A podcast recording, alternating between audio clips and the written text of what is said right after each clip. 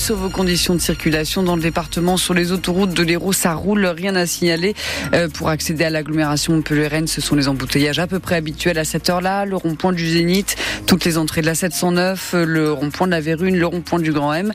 La N113, ça coince surtout quand vous longez Vendargue et puis à Béziers. C'est principalement sur le tronçon de la rocade qui est en travaux que ça coince, ainsi que pour accéder au rond-point de la Méditerranée à Villeneuve-les-Béziers. Soyez prudents. Un mot sur la météo de demain, Léonie Cornet. Ce sera nuageux demain matin, ensoleillé demain après-midi et sur le thermomètre, ça baisse un petit peu, comptez 5 degrés le matin et 13 degrés l'après-midi.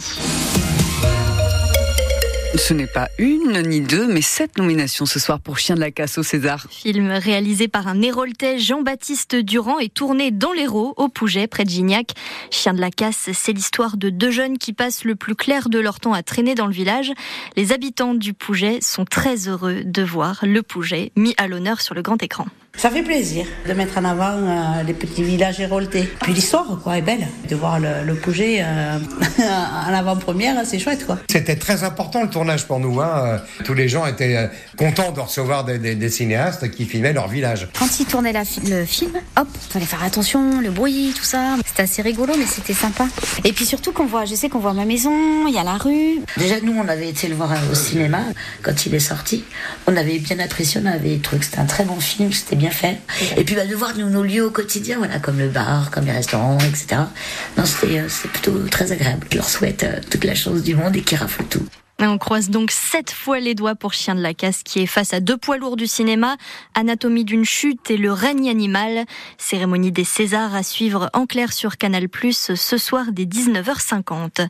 La police de Montpellier lance un appel à témoins après la découverte du corps d'un SDF lundi après-midi.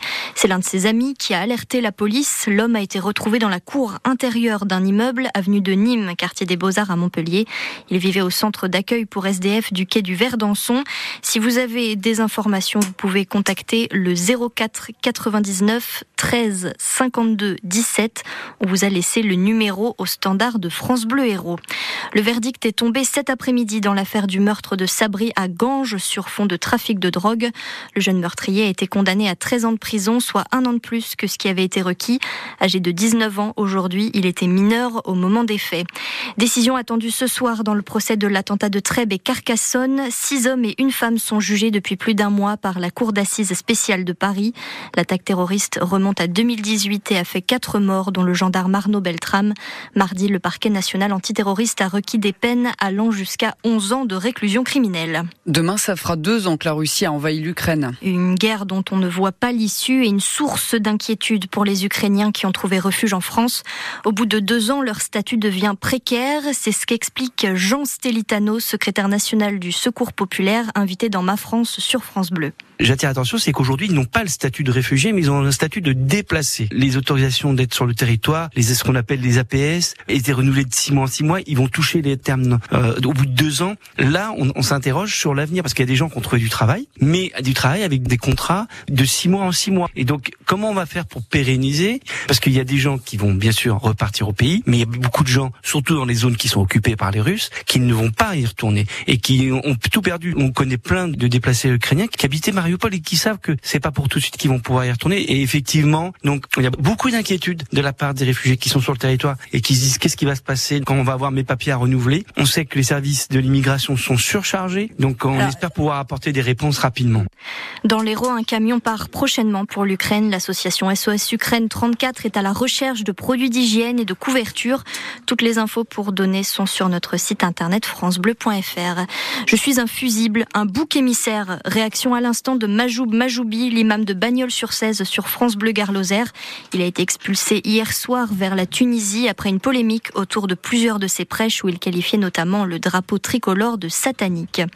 Une centaine d'agriculteurs ont mené une opération escargot jusqu'à l'aire d'autoroute de Poland dans l'Hérault aujourd'hui.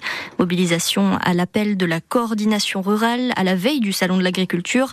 Une trentaine de tracteurs ont déambulé avant de revenir à leur point de départ, la base Système U de Clermont-Lérault, bloquée le matin même. Et puis tout de suite, dans 100% paillade, on va revenir sur l'affiche de ce week-end. Les footballeurs du MHSC se déplacent à Marseille dimanche. Marseille dont le nouvel entraîneur Jean-Louis Gasset est montpelliérain.